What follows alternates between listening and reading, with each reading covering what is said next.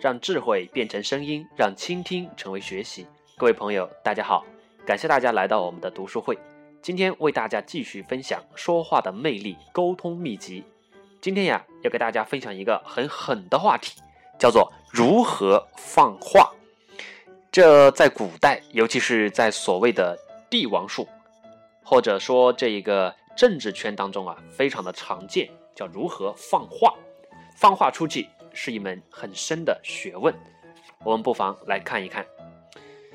这种放话的技巧啊，说的简单一点，就是把话放出去，或者说把话说出去。说的通俗一点，就是把不好听的话，或者说得提前说的一些话。啊，丑话咱给他说在前头。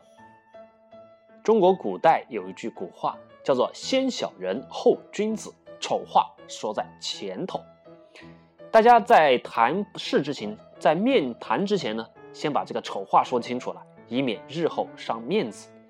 最基本的放话就是警告，小心点哦。如果你追他女朋友的话，小心他找人揍你，这是一种放话。如果自己说，就是很简单的提醒、警告；而叫你的旁边的朋友或者说别人间接的提醒，那就是有巧妙的技巧的放话。比如说，呃，你们是一个合作厂商啊，两个工厂之间、两个老板之间、两个秘书之间互相对话、互相这个传递信息。这个和你合作厂商对方的秘书正在和你的秘书在通电话。而对方的秘书说要涨你们的价，他这就是在放话，怕你一下子毛了。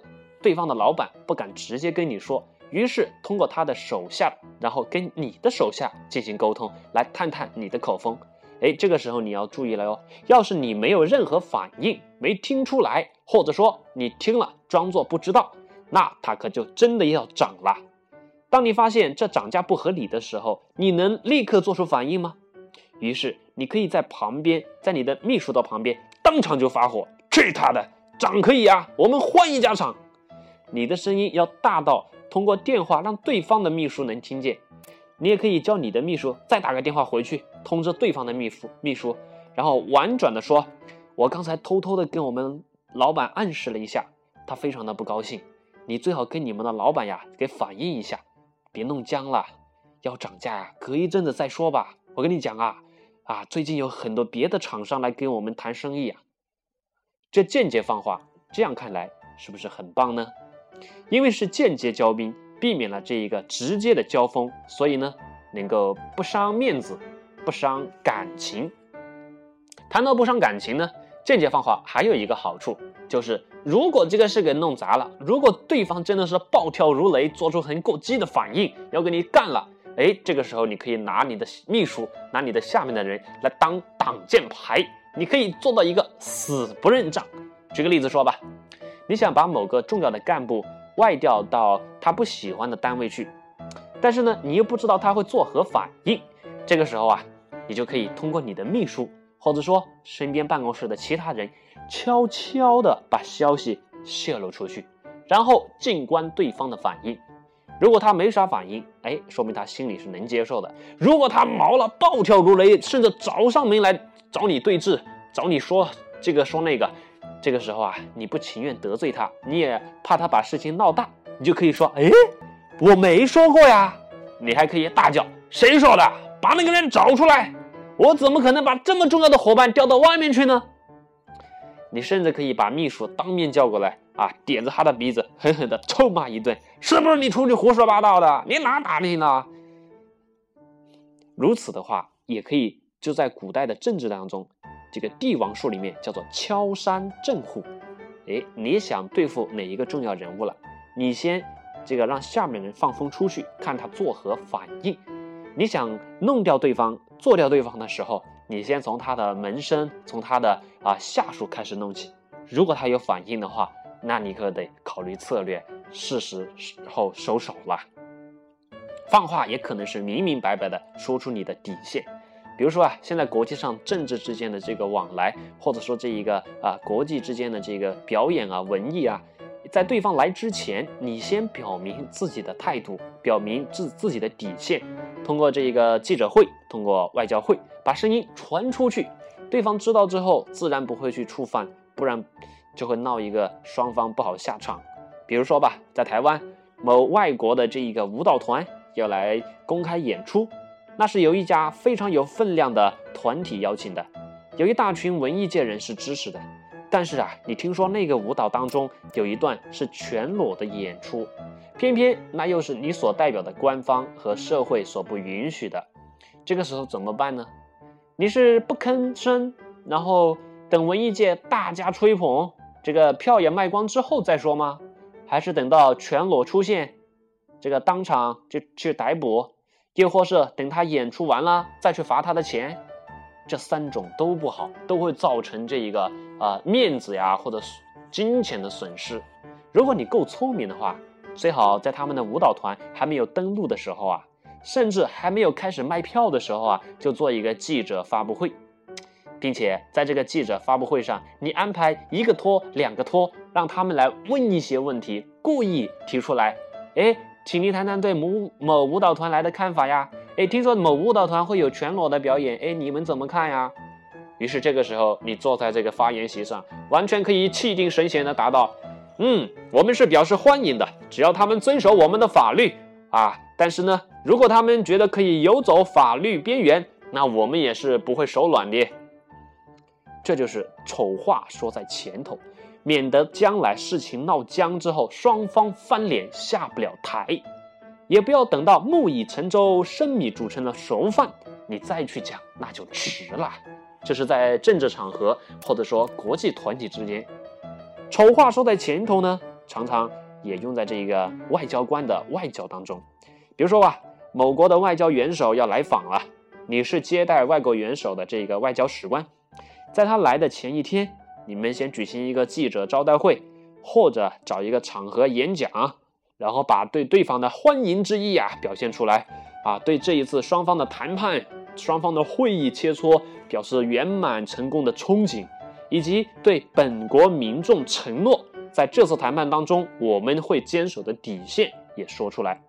为什么呢？你这是说给谁听的呢？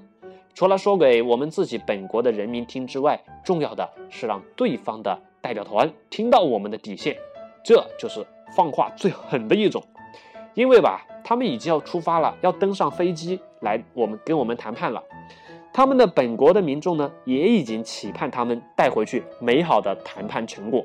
他们已经是箭在弦上，不得不发了。这时候他听到你的公开演讲，有令他不满意的，他能喊你住口刹车吗？已经来不及了。但是呢？你已经把话说出去了，他们硬着头皮来，肯定不会去触那个眉头的。他不会哪壶不开提哪壶，他知道你的底线在哪了。于是他们只能谈那些可以谈的，在你划定的范围内进行谈判。如此你就占据了主动权。而如果你不放出话去的话，到时候大家一过来，彼此都不知道底线和范围，然后到时候谈到。不该谈的问题，才发现彼此互不相让，结果不欢而散。哎呀，那就不好收场了，对吧？放话最最重要的功能就是卡位，就是把对方的位置死死的给他卡死，卡在他固有的一个范围内。比如说竞选当中，尤其在台湾、在美国这样的啊竞选，你怕对方邀请你来投入他的阵营，给你最高的职位，造成人民的弃保效应，于是呢？你在提前，在很早之前就早早的公开说，公开说，哎呀，投票之前呀，啊，某某某某党啊会来找我，邀请我入阁，呃，请大家别上当啊。他们原先还真有此意，而且啊，这是一招很高明的棋，因为你是一个相当有名和有影响力的人。但是啊，你这么一说，哎，把这个事儿给捅破了，那对方就不好做了。即使他做了，哎呀，那也会闹得不好。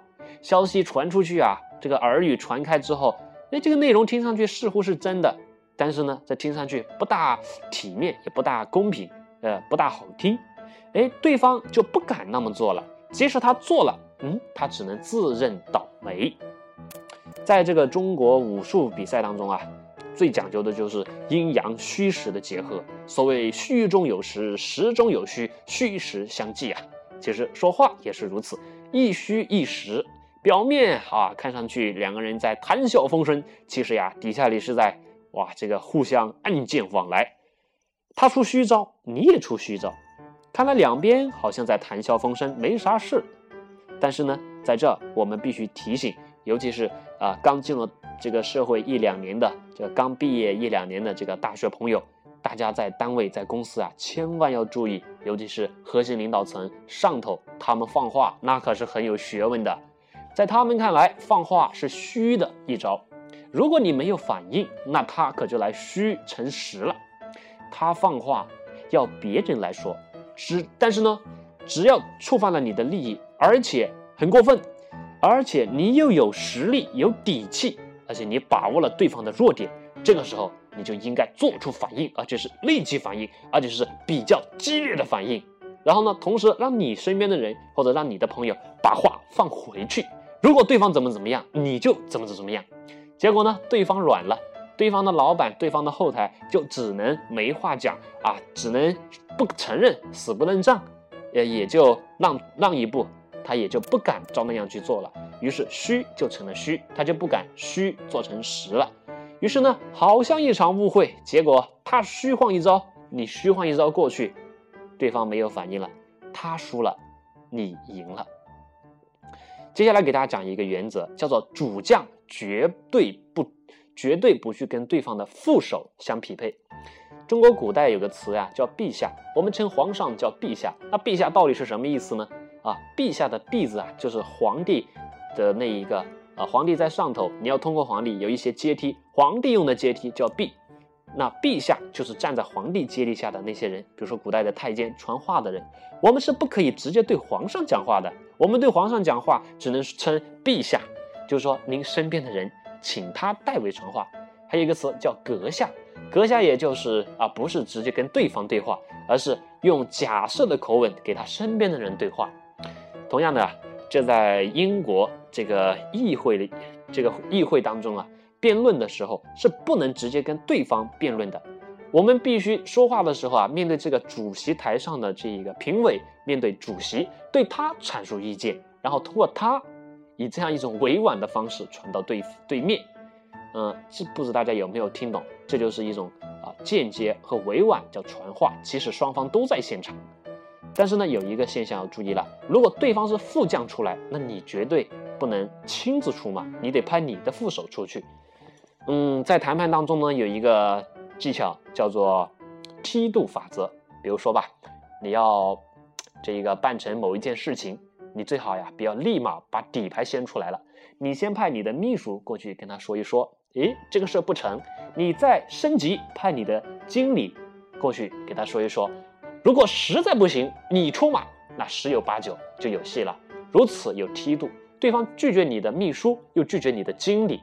但是你亲自出马的时候，显得事情就严肃而郑重了，也显得给对方足够的面子了。如果这个时候他还不就在台阶下，不给你个面子，那就是他不识趣了。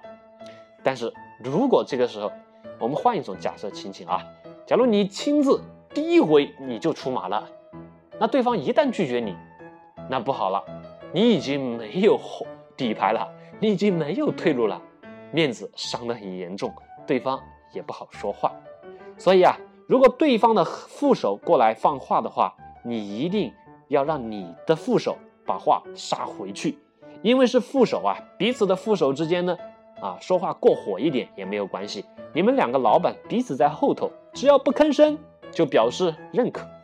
相反呀，只要对方软化骂他的副手了，哎，这个时候你得站出来，把你的副手找出来，也当众狠狠的骂一顿。记住。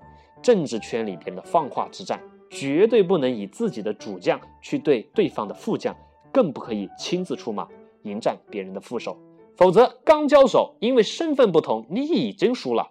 输在哪里？输在显示你没有人，以及你毛躁。哎呀，对不起，今天这一章呢，给大家讲的比较的毒，但是啊，要提醒大家，这是人类社会的游戏法则，社会中常用的说话方法。啊，我们即使不去用，但是我们不能不懂嘛。害人之心不可以不可有啊，但是防人之心不可无啊。当然了，所谓利剑没有好坏之分，关键啊，这把刀握在谁的手里？握在好人的手里呢，它可以救人；握在坏人的手里，那可能就杀人。不管杀人还是救人，咱都必须学习和懂得。尤其是刚毕业的这个朋友们，大家初入社会，为人处事也好，说话也好，最好呀，我们还是要学习一点。最最重要的是，咱们必须懂人、懂人性、懂人心。好了，感谢大家收听。我们下期节目再见。